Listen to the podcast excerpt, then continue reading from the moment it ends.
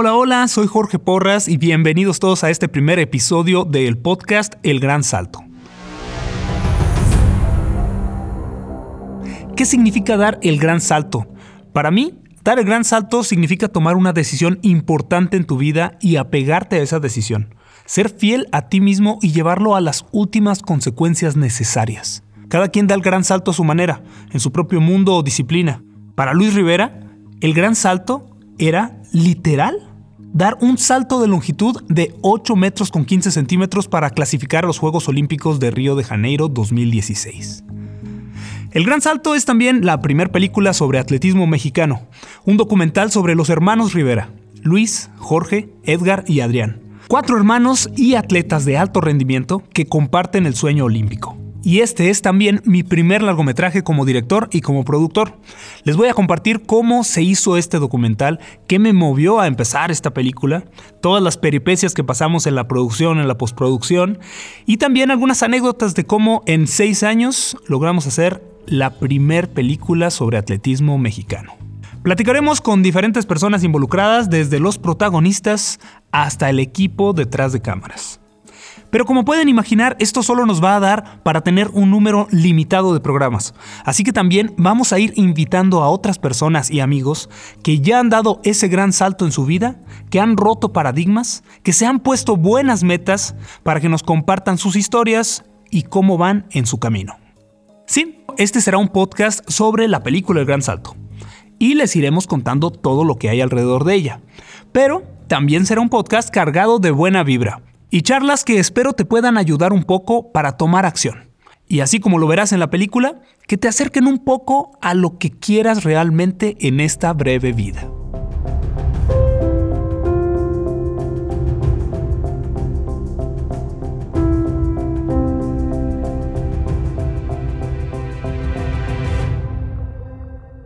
Conozco a los hermanos Rivera desde que éramos niños. Mis hermanos y yo crecimos junto con ellos, nuestros papás eran y son muy cercanos, así que pasábamos mucho tiempo en su casa. Una familia extremadamente competitiva, pero también sumamente unida por el cariño y el apoyo incondicional de sus papás. Y esta es la historia que quise contar. Para iniciar con este primer programa, permítanme contarles un poquito sobre por qué quise hacer este documental. Les voy a contar una anécdota personal. Había algo a lo que yo le tenía mucho miedo desde pequeño. Tenía un temor constante que no, no, no podía explicarme. Y este temor era a que se me cayeran los dientes. Sí, soñaba y tenía pesadillas con que se me caían los dientes de repente. Veía películas como la de Historia Americana X, no sé si la han visto, que sale una escena horrible donde a una persona le tumban los dientes de una forma fea. Y a mí me causaba mucha ansiedad y me sentía muy incómodo pensando en la posibilidad de que se me fueran a caer los dientes. Un día en el 2013 estaba yo nadando en casa de, de una tía en Phoenix, Arizona, y de pronto que mi sueño se hace realidad.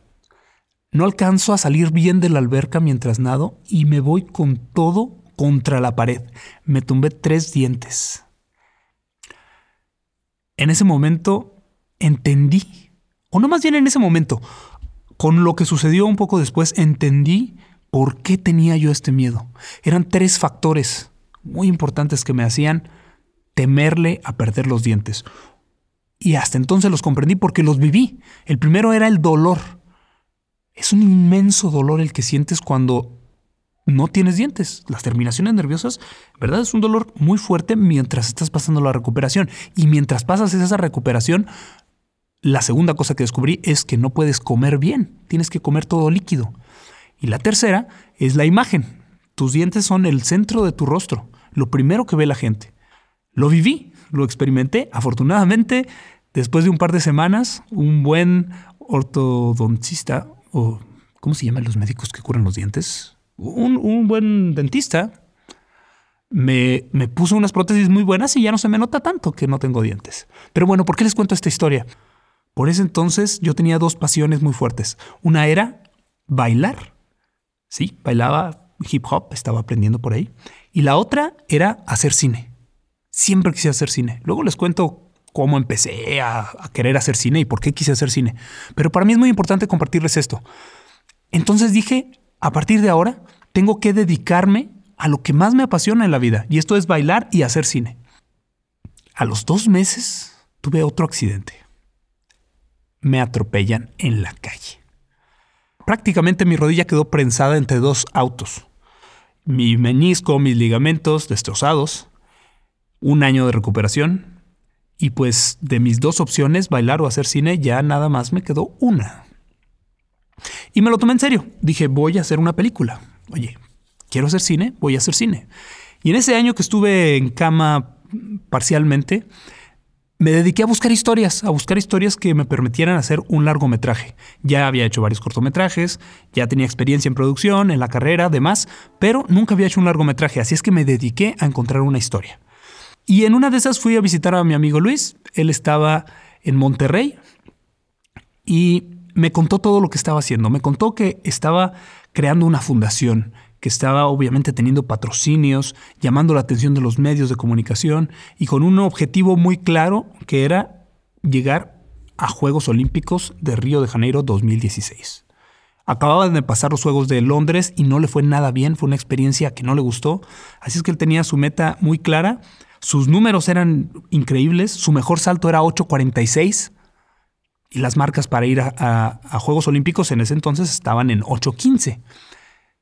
Me di cuenta que era un gran personaje, que sería el primer mexicano con doctorado en Juegos Olímpicos y principalmente que era un amigo, así es que tenía el acceso yo y la facilidad de empezar a documentarlo. Y así lo hice. Tomé mi cámara, agarré el equipo y me fui una vez al mes a Monterrey a grabar a Luis con su esposa y con sus actividades, eh, fuera de lo privado, por supuesto.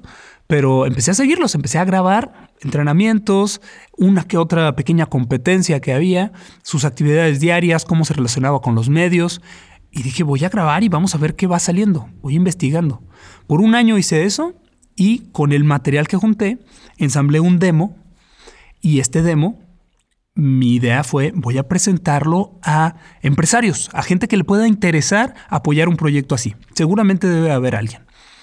Pensé que iba a ser muy fácil, la verdad es que no lo fue tanto, pero cuando finalmente un empresario creyó en el proyecto, le gustó, le entró, apoyó con todo y nos permitió financiar los viajes de producción.